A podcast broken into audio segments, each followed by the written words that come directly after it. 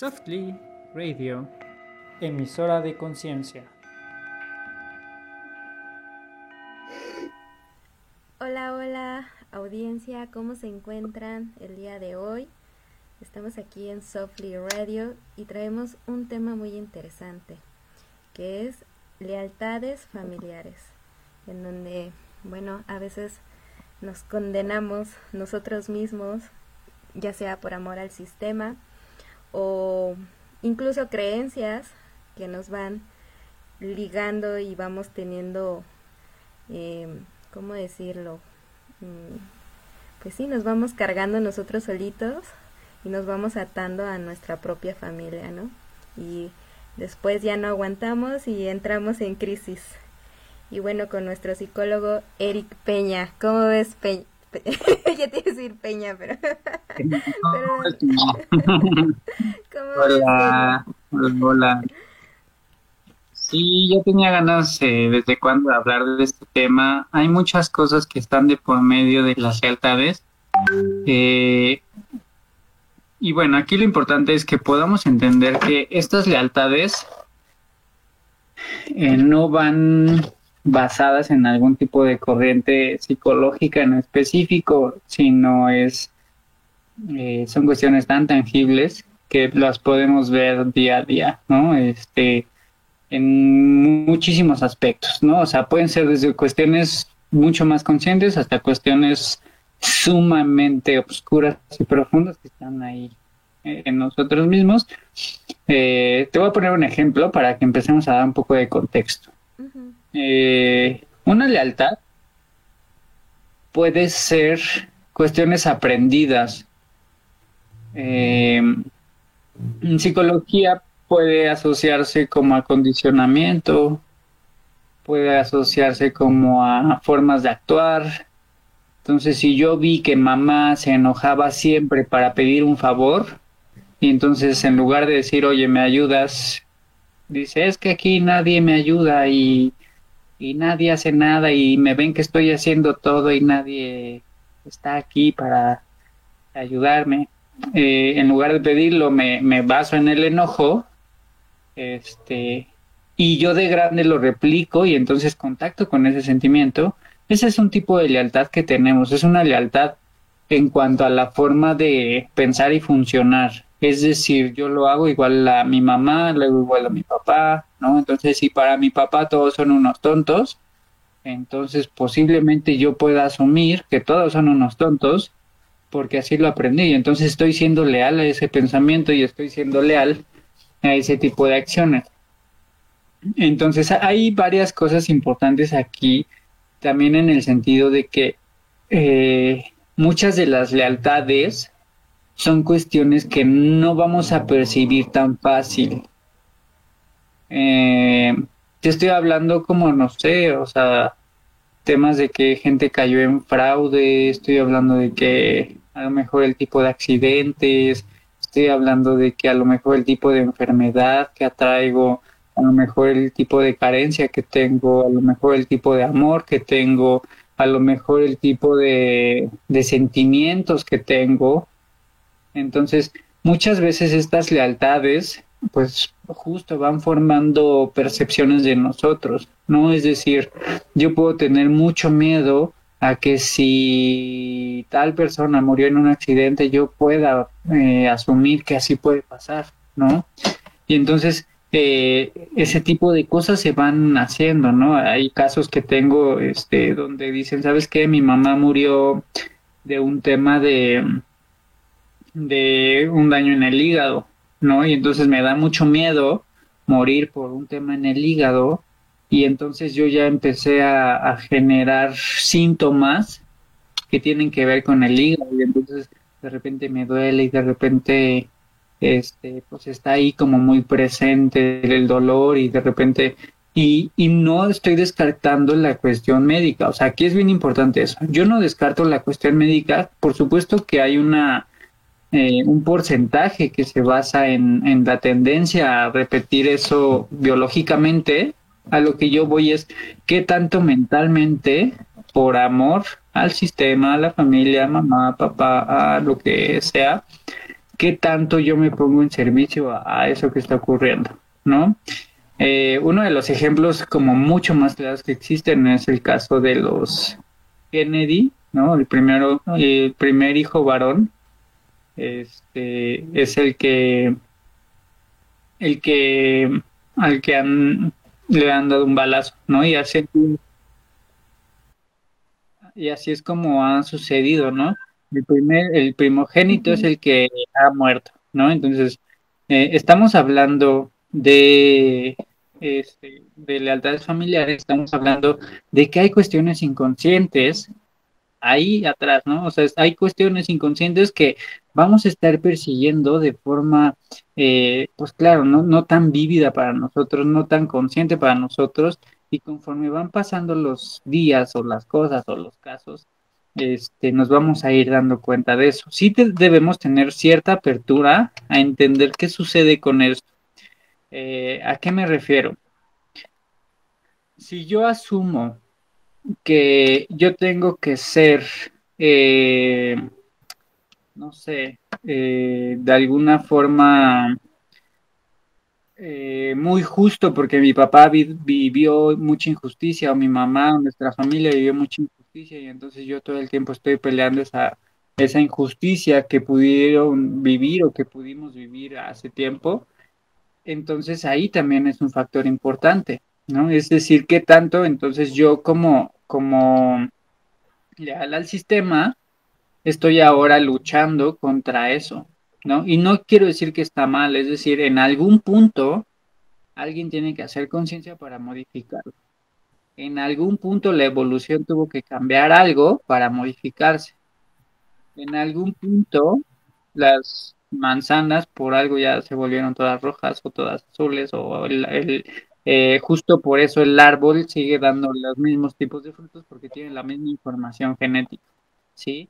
Entonces, muchas veces en los sistemas familiares vamos a estar repitiendo esa información que no es tanto que sea una cuestión genética, pero sí puede ser una cuestión de ideología, sí puede ser una cuestión de que se ha implantado cierto sentimiento, que se ha implantado cierta eh, situación, cierta vulnerabilidad. Hay familias que pues pueden eh, faltarles mucho cierta seguridad y entonces todo el tiempo están basados en es que ya me hicieron brujería, es que ya me hicieron, cuando sé que existe, pero a lo mejor no todo es brujería, ¿no? O sea, cuando sé que, eh, pero ¿qué me dice mi lealtad? Que está ahí, ¿no? O sea, que fue precisamente eso lo que ocurrió y entonces nos están trabajando y nos están haciendo daño y entonces, y definitivamente no es que lo descarte, por supuesto que puede haber una probabilidad, pero como ya hay una tendencia a eso, entonces la podemos seguir haciendo, ¿no? Eh, temas como cuestiones de abuso sexual, temas como de, tipo de muertes, ¿no? Las fechas de muerte también es un tipo de lealtad. Es común que, no sé, si en la familia el abuelito murió en febrero, que los participantes de la familia enfermen en febrero, ¿no? Como un síntoma de todo aquello. Es que yo siempre en agosto me pongo muy mal. Entonces, si yo ya identifico que en agosto me pongo muy mal, hay que revisar qué está sucediendo en nuestro sistema para precisamente empezarlo a modificar y empezarlo a vivir de una forma diferente. Es decir, qué tipo de transformación tengo que hacer en ciertas fechas para que a partir de ahí podamos empezar a, a modificarlas. Eh, en una de las clases que, estábamos teniendo, este, hay una que hablamos de genograma, que es tienes que dibujar a tu familia, tienes que dibujar a los integrantes de la familia y entonces ver quién se lleva bien con quién, quién se lleva mal con quién, este, a quién la mamá agarró como bastón, es decir, a ver, tu hija, tú te vas a quedar a mi lado y de aquí no sales, ¿no? Y entonces posiblemente la hija desde una parte inconsciente dice, ok, yo no crezco profesionalmente o laboralmente para quedarme en la casa porque si no, ¿quién ve a mi mamá? ¿No? Ese, ese es un tipo de lealtad. Ese es un tipo de lealtad que, que puede estar ahí presente consciente o inconscientemente. Y entonces yo puedo, pues precisamente poner cualquier tema, ¿no? O justificación, que no estoy diciendo que esté mal, o sea, repito, las lealtades no se tratan de que la gente esté mal, sino más bien se trata de que podamos hacer conciencia si, si lo que estoy haciendo es realmente funcional para mí, si lo que estoy haciendo es realmente lo que yo quiero o no. Entonces yo puedo decir, ¿sabes qué? Es que mi papá quería un hombre y entonces todas las conductas que yo tengo, aunque sea mujer, tienen que ver más con una cuestión masculina. ¿Sí? Y entonces no me estoy dando cuenta que de alguna forma yo me estoy llevando a complacer a papá porque ese papá quería un hombre. ¿no? Porque si no, papá no me puede ver, porque si no, papá no me puede reconocer, porque si no, papá no puede estar. Entonces, eh, es importante que podamos observar. Ojo, no estoy diciendo que las cuestiones homosexuales o que las cuestiones lésbicas, no, no, no, no, no, no tiene que ver demasiado con eso, sin embargo, sí tiene que ver en qué momentos o en qué aspectos, profundizando conmigo mismo, me llevo a cosas para tener bien a los demás. ¿Qué tanto desde mí, por ejemplo, cuestiones de rechazo no las puedo contactar? ¿no? Y entonces aprendí a no ser rechazado, a no poder con eso. Y entonces, ¿quién en mi familia fue rechazado tanto o en qué momento me rechazaron tanto que ese tema no lo puedo tocar mucho porque entonces ahora yo rechazo, ¿no? Y entonces ahora yo te voy a rechazar de cualquier forma. Y esas son lealtades que están ahí, ¿no? Que puede ser una lealtad no precisamente al sistema familiar, pero sí puede ser una lealtad a mí. Como aprendí a ser rechazado, ahora yo rechazo. Como me da miedo ser eh, no visto, no valorado, no atendido, no de lo que sea, entonces ahora yo lo hago, ¿sí? Eh, como yo este, me abandonaron, entonces yo abandono y entonces te dejo esperando y entonces te dejo plantado, plantada, entonces quedamos en algo y ya no lo cumplo, ¿sí? Porque entonces mi miedo al abandono hace que yo abandono. Y ese tipo de lealtades vamos a ir teniendo una y otra y otra y otra vez. Lo importante aquí es que podamos justamente observarlas, identificar qué hacer. ¿no? Porque entonces si yo tengo un niño chiquito, un bebé, un hijo, ¿qué lealtades estará atribuyendo? ¿Sí? O sea, no sé, te puedo poner ejemplos de que hay videos donde la mamá le dice al papá, cuidadito con que te vayas con otra, y entonces la hija puede asumir, aunque no entiende el contexto, la hija puede asumir que le tiene que dar miedo que se vaya con otra.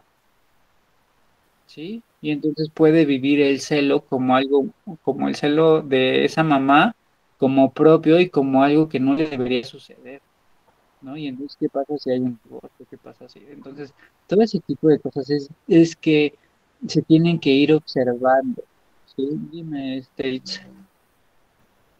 Pues aquí también, bueno, eh, quería complementar con la parte de las creencias, porque también, este, luego, no sé, sobre todo las mamás, ¿no? Es cuando yo me muera vas a hacer esto, cuando yo me muera vas a hacer aquello. O incluso también ya cuando fallece la persona, eh, veo que los hijos se, se quedan una carga a veces hasta muy fuertes, ¿no? Porque eh, como la, la mamá en vida les dijo, vas a ser responsable de esto, ya después se andan peleando con los hermanos precisamente de que no pueden con esa responsabilidad.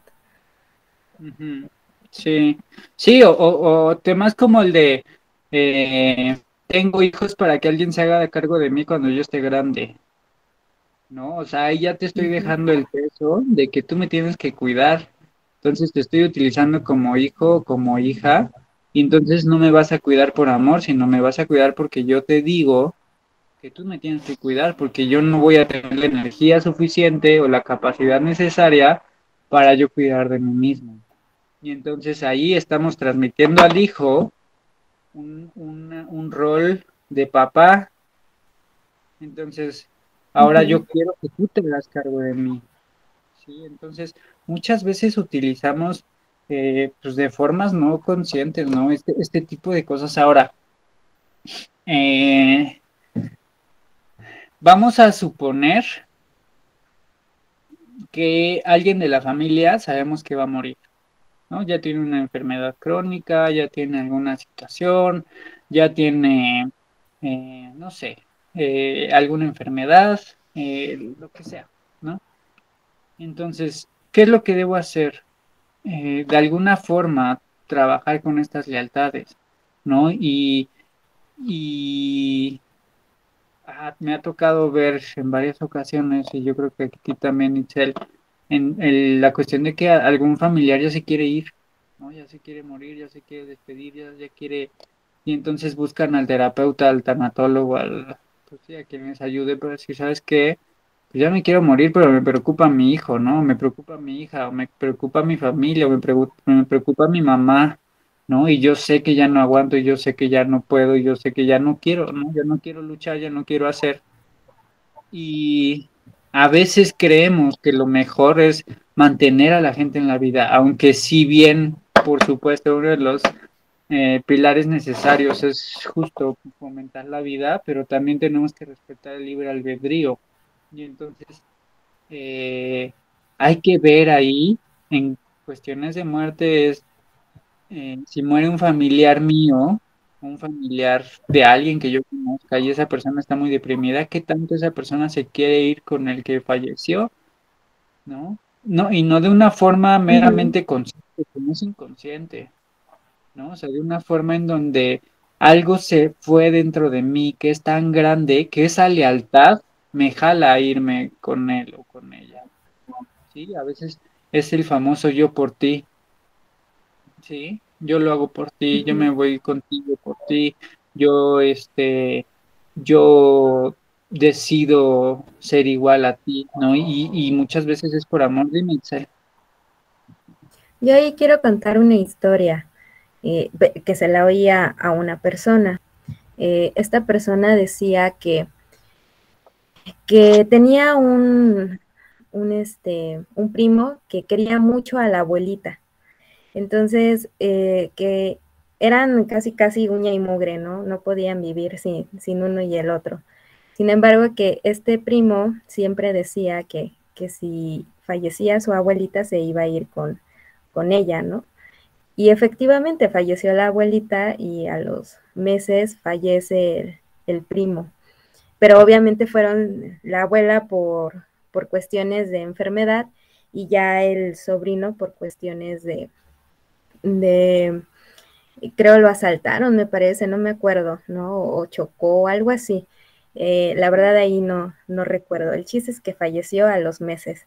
Y sin embargo, ya esta persona que estaba platicando, él decía que en su momento él no se dio cuenta, ¿no? Que incluso ese tipo de comentarios hasta los veía como chistes, bromas, ¿no? Pero ya que después pasó y que vivieron un duelo y después de ese duelo ya fue que dijo, le cayó el 20 así de, no, es que sí, o sea, eh, mi primo siempre lo dijo y hasta cierto punto lo, lo cumplió y ahora ya no me siento mal porque sé que así él lo quiso, ¿no?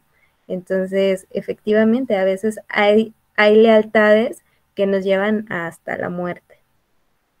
Sí, y, y que mira, eso también lo podemos ver mucho en, en los perritos en los animalitos, ¿no? Se, se muere el dueño y entonces el perrito también se deja morir, ¿no? El amor es tan grande que aunque alguien más lo adopte, aunque alguien más le dé el cariño, aunque alguien más, el perro pues está inconsolable y deja de comer y se lleva a la muerte, ¿no? Entonces es tanto el dolor que a veces tenemos que justamente es importante que podamos entender esto. Muchas veces las lealtades tienen un gran amor de fondo. Más allá de que, de que yo diga, es que eh, yo me enojo como mi mamá, es que yo me peleo con todos como mi mamá o como mi papá, es que eh, yo no sé por qué no puedo controlar mi, mi ira, ¿no? O es que yo no sé por qué si mi mamá se divorció y mis tías se divorciaron, yo no me quiero divorciar, ¿no? Y, y entonces, o en mi familia, ¿sabes qué? Todos han divorciado. Y ese, y ese también es otro tipo de lealtad que ir hay que ir haciendo consciente, ¿no? El tema de qué está sucediendo en la familia o con las mujeres que no tienen el permiso para quedarse con el hombre, que no tienen el permiso para, para desarrollar una relación eh, pues, de alguna forma formal, ¿no? Entonces, aquí es bien importante eso, que podamos entender que muchas de las cosas que vivimos día a día tienen que ver con lealtades. ¿Por qué no tengo dinero?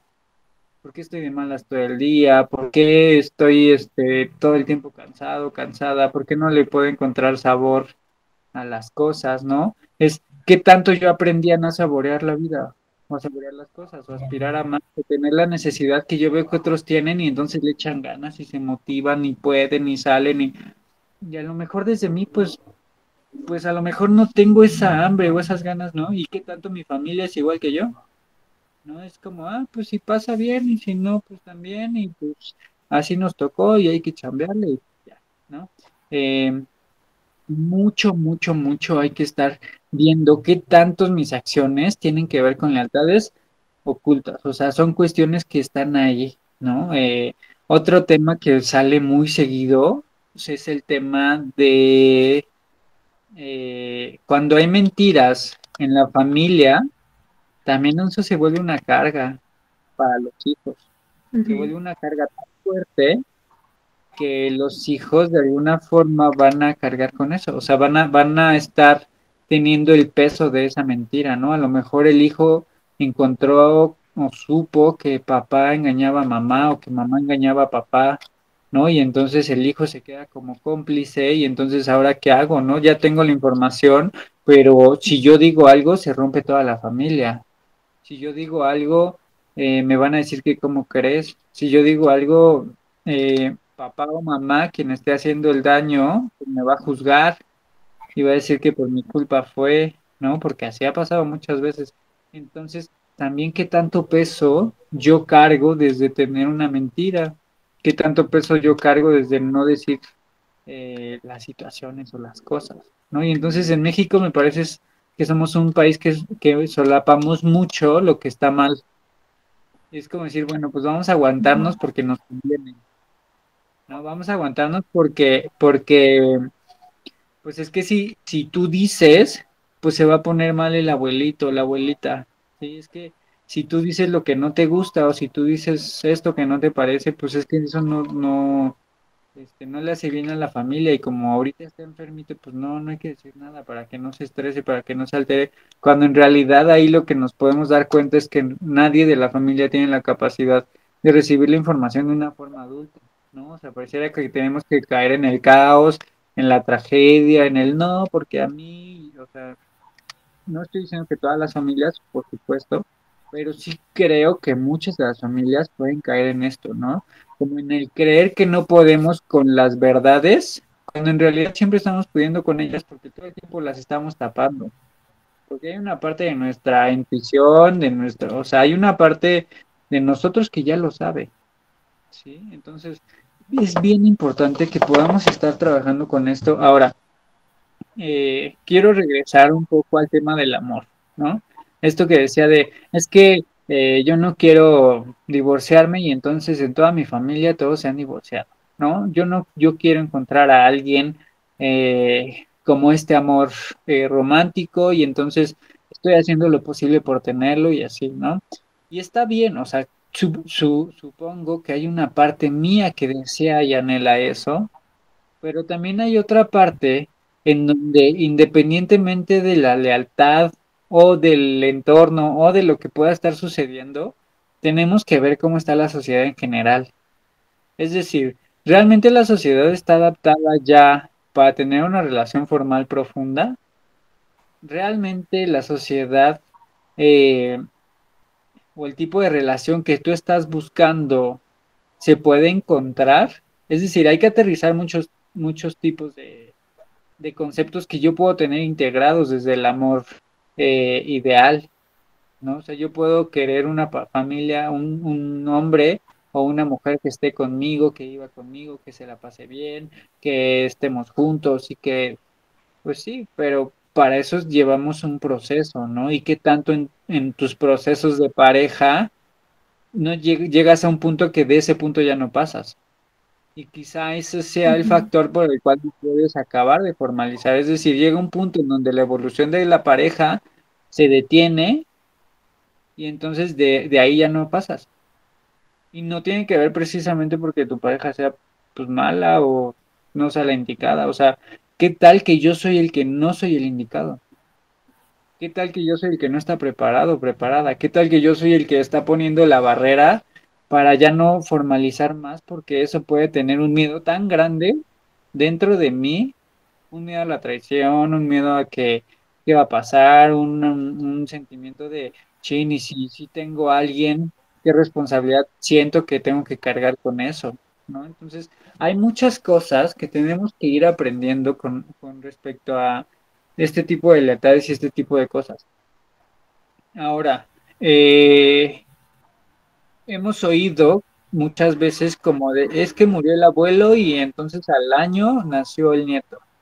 Y entonces un brujo, una, no sé quién, un alguien me dijo que era el abuelo, ¿no? Y entonces el abuelo renació. Y yo no digo que no, o sea, por supuesto que hay una probabilidad. El tema es que cómo lo podemos saber eh, conscientemente, ¿no? O sea, cómo, o sea, yo cómo sé que el sistema familiar únicamente lo que hizo fue compensar esa pérdida, pero no sé si precisamente es el alma del abuelo, ¿no? A lo mejor una parte de nosotros está intentando compensar eso, es el abuelo que regresó, y, repito, no, no estoy diciendo que no, por supuesto que puede suceder, o sea, por supuesto que he oído historias donde, oye, pero es que el niño tenía facciones y acciones eh, donde el abuelo hacía lo mismo.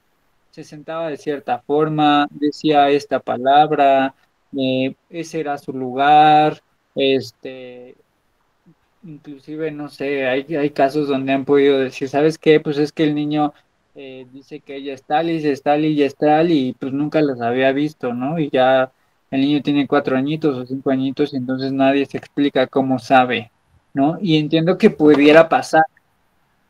Solo digo, vamos a poner siempre las cosas sobre la mesa y no caigamos también en añadir un peso que no es, o sea, porque ¿qué tal que el pobre niño no tiene el, el alma del abuelo o lo que sea?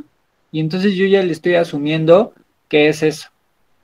Entonces, aguas con, con, con asumir ese peso, ¿no? Eh, ¿Qué otra cosa puede pasar con las lealtades familiares?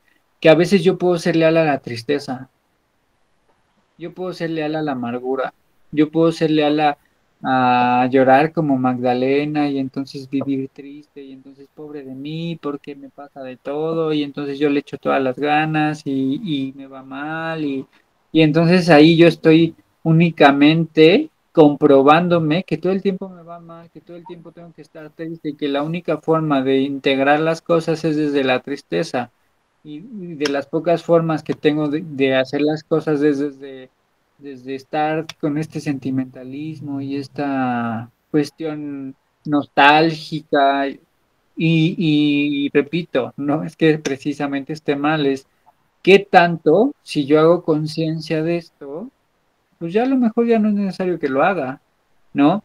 Eh, hay una tarea que en algún momento me dejaron y es eh, que preguntes a la gente qué, me, qué te caracteriza, ¿no? Y entonces yo puedo preguntar, ¿sabes qué, Excel? Dime tres cosas que me caractericen, ¿sabes qué, este, Orki? Dime tres cosas que me caractericen, ¿sabes qué? Así quien sea, ¿no? Y entonces lo que predomine en 100 personas van a ser cosas que realmente yo no asumía y que es importante que yo pueda ver. A ver, te voy a poner un ejemplo. A lo mejor alguien me dice, ¿sabes qué es que eres tímido? ¿Sabes qué es que eh, eres una muy buena persona, pero a la hora de estar como con gente, como que te haces a un lado? Es que, ¿sabes qué? Como que eh, sabes mucho, pero pues como que te lo guardas. O sea, como que sabes algo, pero no lo quieres decir.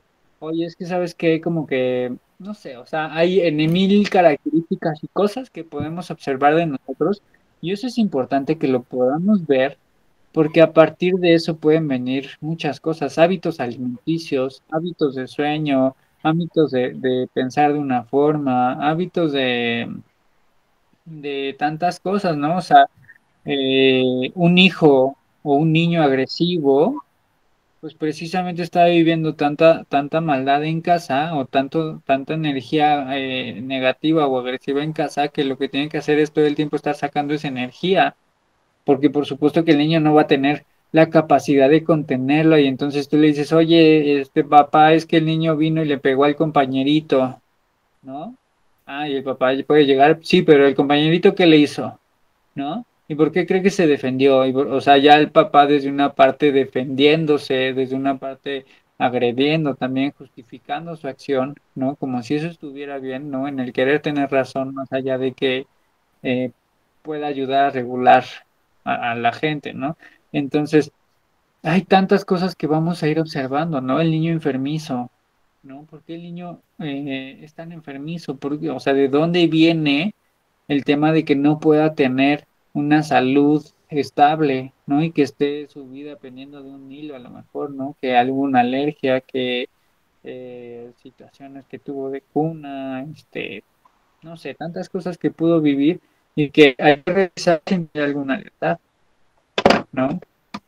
Hablábamos otra vez también de que eh, cuando un niño no puede nacer o cuando hubo un aborto o cuando se perdió el niño, este, porque hubo complicaciones al nacer, eh, todo ese tipo de cosas, el sistema va a reconocer a esa personita, así haya estado en el embarazo, así haya nacido, así este, no haya podido nacer, hay que honrar a esa persona porque es un elemento. Vamos a poner un ejemplo. Vamos a suponer que en un árbol eh, iba a nacer una manzana, pero como que ya se arrepintió y ya no creció nada, ¿no? pero esa manzana nunca va a caer porque no maduró y porque no se pudo desprender. Y esa manzana eh, quedó ahí la huella de ese, de intento del fruto. Más o menos así es en el sistema familiar. Iba a nacer algo, se iba a desarrollar algo, pero ya no, pero quedó la huella ahí. Eso no quiere decir, eh, pues nada precisamente grave, pero sí en el tema de decir, eh, hay que reconocer que esto sucedió, ¿no? Porque muchas veces eso puede romper con el sistema familiar. Muchas veces un aborto puede eh, romper con el sistema familiar. Muchas veces eh, tiene que ver con cuestiones de percepción, con cuestiones de qué tanto me van a juzgar, ¿no? Mejor que no se enteren, mejor que no me digan. ¿Cuántas mujeres no conocemos que guardan ese secreto, ¿no? Como es que si mi mamá se llegara a enterar, uh, me hubiera matado, ¿no? Y entonces ahora que ya soy grande, si mi mamá se, se llega a enterar, híjole, me va a regañar porque mejor si lo hubiera tenido, ¿no? Y me va a decir que qué mala madre soy, y me va a decir que qué poca, y que, me, ¿sabes? Entonces, hay tantas cosas que vamos guardando internamente que se vuelven lealtades, y estas lealtades pues, son ocultas. Entonces hay que estar revisando constantemente qué está sucediendo con nosotros, qué está sucediendo en el entorno, qué está sucediendo con el día a día, qué estoy viviendo día a día. Eh, no sé si tú tienes oportunidad, Chel, de revisar, a ver si de casualidad hay comentarios. Este, si no hay comentarios. Mm, es que creo, no, no tengo el teléfono a la mano. Ok, no te preocupes. No, no. Bueno, ya, ya, iremos revisando. No sé, lo dejé.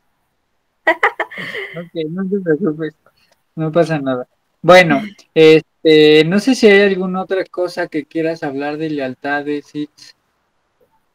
Pues, mm, ¿qué pasa cuando una persona ya se quiere despedir, ¿no? Referente a alguna enfermedad y que las personas que las más bien alrededor de ellas les está costando desprenderse. Mira, por, por un lado es, un poco delicado. Ajá. Por un lado es normal. Sí, sí, sí, sí. Y, y, mira, es que es normal que por un lado haya cierta negación.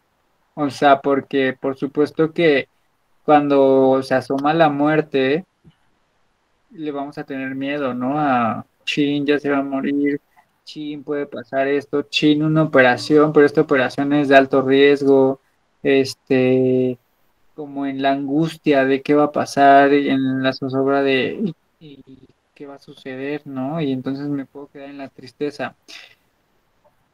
Si la persona asume abiertamente que ya se quiere morir, yo creo que todos tenemos un libre albedrío que también está padre, o sea, si la persona está sufriendo mucho y dice, sabes que ya no quiero luchar, yo creo que también es muy honorable que digamos, está bien, o sea, si ya no quieres luchar, ya no hagas más, ¿no? O sea, ya no te obligues a más, ya no te lleves a más.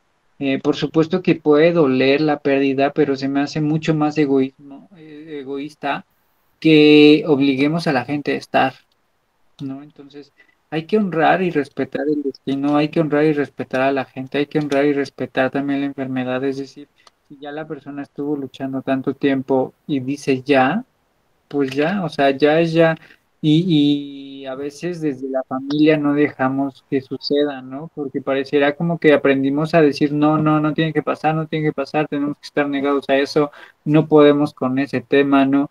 Cuando a lo mejor no quieren escuchar la decisión del que está enfermo, ¿no? Están, están únicamente escuchando lo que creen que eh, no pueden, con lo que creen que no pueden lidiar. Entonces, sí creo importante es que la gente que eh, puede observar esta lealtad a la muerte en alguna persona, es decir, ya sabemos que va a fallecer, ya sabemos que va a suceder, honrarlo y respetarlo, ¿no? Otra de las cosas que, considero importantes en, en, cuanto a las lealtades es que eh, muchas veces nosotros ya sabemos qué es a lo que somos leales. Es decir, te, te voy a poner un ejemplo. Yo ya sé que me hace daño el alcohol, pero tomo. Yo ya sé que me hace daño el cigarro, pero fumo. Yo ya sé que me hace daño eh, tener un pensamiento negativo todo el tiempo, pero todo el tiempo lo tengo. Es decir, yo ya sé que es muy destructivo estar pensando que mi pareja me va a engañar en algún momento. Yo ya sé que eh, es muy destructivo estar diciendo que los hombres son iguales todo el tiempo y entonces estoy esperando en qué momento me van a, engañar, me van a dejar, no van a preferirme, este, X o Y situación. Y entonces, en lugar de tomar nuestra responsabilidad, seguimos como víctimas. Entonces sigo viviendo el miedo, pero ahora lo estoy haciendo como víctima. Entonces sigo teniendo miedo a que suceda sigo teniendo miedo a que me engañe, sigo teniendo miedo a que me deje, pero en lugar de trabajarlo, solo sigo viviendo con ese miedo. Y entonces es importante que podamos observar ese tipo de actitudes, porque yo ya sé que me hace daño comer carnitas, ¿no? Pero pues una vez al mes, pues, una vez cada dos meses, o una vez cada evento donde me los ofrezcan, pues bueno, ¿no? Pero si yo ya lo hago constantemente, hay una parte mía que tiene esta eh, pues esta fijación con eso, ¿no? Ojo, no estoy diciendo que lo hagamos eh, para que dejes las fijaciones que tienes, ¿no? O sea, si tú tienes una obsesión con la limpieza, está bien. Si tienes una obsesión con eh, todo el tiempo estar viendo que está sucio, si tú tienes una obsesión con hacer todo exactamente tal cual es y si llegar a un, lineamiento y parámetros, está bien. Solamente revisar cuál es el objetivo de eso y qué estás eh, equilibrando en otra parte de tu vida que no está ordenado, que está desordenado, que está tirado, que está sucio, ¿no? Si yo me dedico a hacer limpieza, limpieza, limpieza, limpieza, ¿qué partes sucias de mí no puedo observar? Si yo me digo, si yo, si yo eh, soy una persona eh, sumamente eh, tirada, este, desordenada, con no buenos hábitos alimenticios, con no buenos hábitos de higiene, con no buenos hábitos de, de tal cosa, ¿no? De, de hacer ejercicio. ¿Qué tanto desde mí necesito estructura? ¿Y qué tanto el tener estructura es un shock para mí? Porque siento que no puedo. Porque las cosas claras siento que no las puedo digerir. Porque las cosas ordenadas o las cosas tal cual son, siento que no puedo con ellas y entonces prefiero vivir como en esta parte donde mejor no pongo orden, mejor no tomo acción, mejor no hago, mejor no muevo, ¿sí? Entonces estoy desde mi parte cómoda y estoy desde mi parte, eh, desde mi parte donde, pues sí digo, pues sí, soy lealtada al desorden, ¿no? Pero es porque no puedo con eso. Entonces hay que hacer consciente todo ese tipo de cosas porque es bien importante, bien importante. Eh, y, y, no digo que todo se va a quitar de un momento a otro, se va a quitar cuando tú tengas la necesidad de que se quite. O sea, no se trata como de que yo te obligue como a cambiar, sino al contrario, es cuando tú te sientas listo o lista para hacer el cambio, podemos hacerlo, o sea, se puede, lo podemos ir trabajando. Si tú decides que nunca, pues nunca, ¿no? Si tú decides que no, pues no, si tú decides, ¿sabes? Entonces, aquí lo, importante es que te des la oportunidad de decir, bueno, ¿qué tanto sí lo puedo cambiar? ¿Qué tanto sí puedo cambiar mi pensamiento? ¿Qué tanto sí puedo cambiar mis acciones? ¿Qué tanto sí puedo cambiar eh, la forma de ver las cosas? ¿Qué tanto sí no puedo ser fatalista? ¿Qué tanto sí me voy a hacer cargo de mi parte adulta de las decisiones que tengo que tomar? Este, y bueno, hay un, un sinfín de cosas que podemos ir haciendo. Este, otra cosa de las lealtades familiares es que, ¿eh? Ya casi, ya va a ser, creo, la, la hora. Ok, nada más déjame decir esto último que me parece también importante. Este, a veces papá o mamá nos dijeron que no podíamos, ¿no? Es que las mujeres son tontas, es que los hombres son tontos, es que los hombres no saben hacer nada, es que los, eh, las mujeres, este, no sé, lo voy a decir así, ¿no? Eh, algún- en algún momento una pacientita me dijo, es que mi papá no me baja de pendejo, ¿no? Y entonces imagínate el peso, si yo no me lo quito, de si para mi papá, que quien me dio la vida, no me baja de eso, imagínate los demás.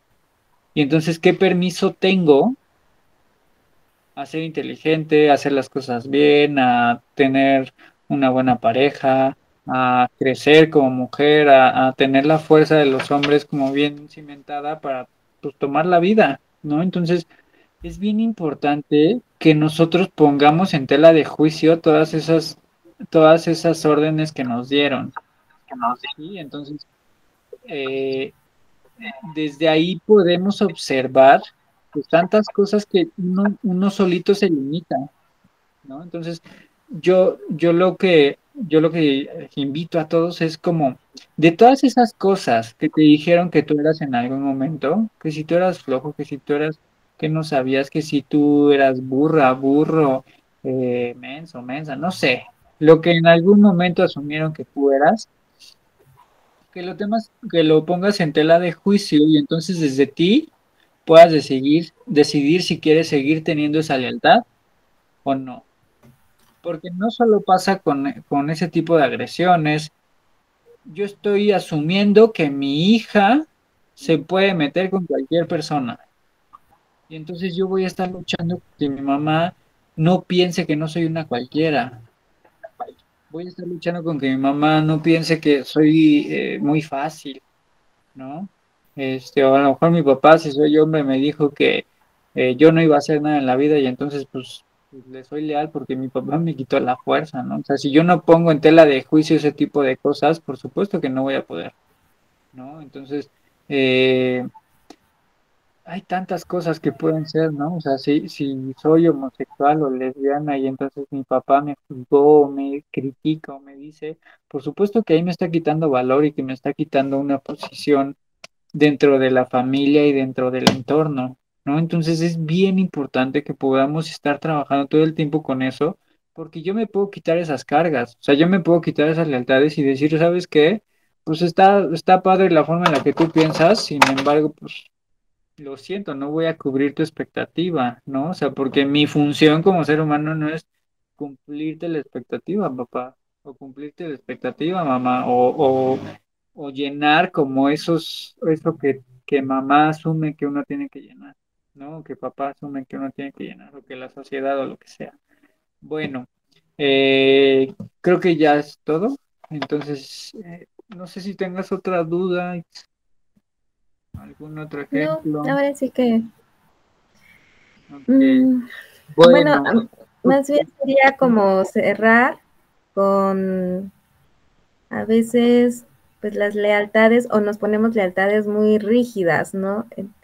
Y lo que comentabas, hacer como esta invitación en si, si somos como, pues sí, en nuestras lealtades un poco rígidos, empezar a ver esas lealtades y empezar a abrirnos a, a no ser tan es. exigentes. ¿Puedo poner el ejemplo del plátano?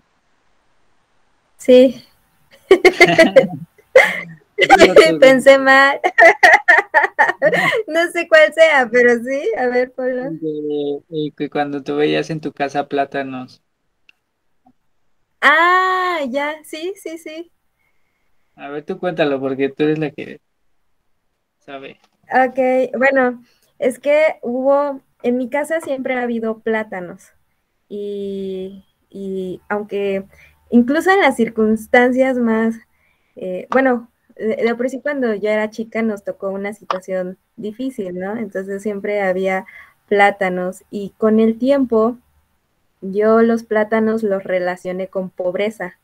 Entonces a mí el que me, o sea, sí los como, no estoy negada, de repente sí se me antoja, pero no es algo que diga, ay, mi fruta favorita, ¿no? Entonces, y, una vez le platiqué a Eric que que pues sí, yo el plátano lo relaciono a veces con pobreza. Cuando ahorita con TikTok, las redes sociales, ¿no? Y en, en otros lugares, bueno, el plátano es carísimo, ¿no? Y es un lujo.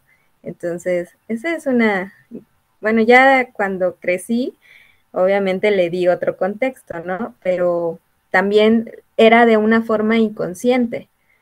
Y, y ya habla, trabajando estos temas, ya me di cuenta que, que yo rechazaba el plátano. Sí, y justo no Es como, justo, justo eso, o sea, eh, cómo es que nosotros vamos generando ese, ese tipo de imágenes o ese tipo de peso en las cosas. Es decir, desde mí, ¿qué tanto peso le di a algo? ¿No? O sea, eh, yo te puedo decir que entonces ahora por ejemplo, en ti eran los plátanos, en mí eran unas tortillas fritas con frijoles que nos decían, sabes que no hay dinero, te tocan comer mantecadas, ¿no? Que eran esas. Y entonces cada vez que yo veo mantecadas, digo, no hay dinero, ¿no? Pero son cosas que uno va asumiendo y entonces ahora lo que justo intento es decir, si hay dinero, pero quiero comer mantecadas. ¿Sabes? O sea, ¿sabes? Si, si hay como en el tema de descodificar esa imagen, ¿no? De, de codificar esa, esa información, ¿sabes? Porque yo asocié una figura, una cosa a una situación, yo asocié una percepción a una situación, y si fue antes, fue antes, pero eso no significa que precisamente es ahora, ¿no? Entonces, el árbol que en algún momento dio, no sé, frutos muy secos, no precisamente quiere decir que toda la vida los dé así, ¿no? O sea, quizá ya tienen las herramientas y, las raíces necesarias para nutrirse y la posición con el sol tan buena que puede dar muy buena fruta, ¿no? Entonces, ojo con eso, ¿no? Este, también quiero poner otro ejemplo de Igual es con una fruta, es con la manzana, pero fue mi, mi abuela del lado materno falleció de cáncer en la vesícula. Entonces, este, yo recuerdo que antes de fallecer, mi mamá oyó o leyó una publicidad ahí de que decía que la manzana eh, reducía el cáncer. Entonces, a partir de ahí, igual, o sea, se volvió como el plátano. Entonces, este, en mi casa, manzanas y plátanos siempre va a haber. Obviamente mi abuelita falleció, y este, pero es algo que en el caso de mi mamá le quedó y sigue, sigue comprando mucha manzana. qué bien. Sí, o sea, son ese tipo de cosas que uno va aprendiendo, ¿no? O sea, que a lo mejor uno aprendió que no había, que no se podía, pero bueno, ok. Muchas gracias, Itz. Nos, nos vemos la próxima semana. La siguiente sesión tenemos eh, el tema de canciones que nos marcaron en la infancia y que como el análisis de estas canciones. Y bueno, va a estar bien padre porque vamos a analizar las canciones que escuchábamos en la infancia y entonces vamos a, a encontrar qué hay. Entonces va a estar muy, muy bueno este programa. Bueno, los esperamos la siguiente semanita. Muchísimas gracias, Itz. Gracias a la gente que nos está viendo. Cuídense mucho, les mando un abrazo. Bye bye.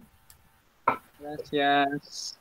Softly Radio, emisora de conciencia.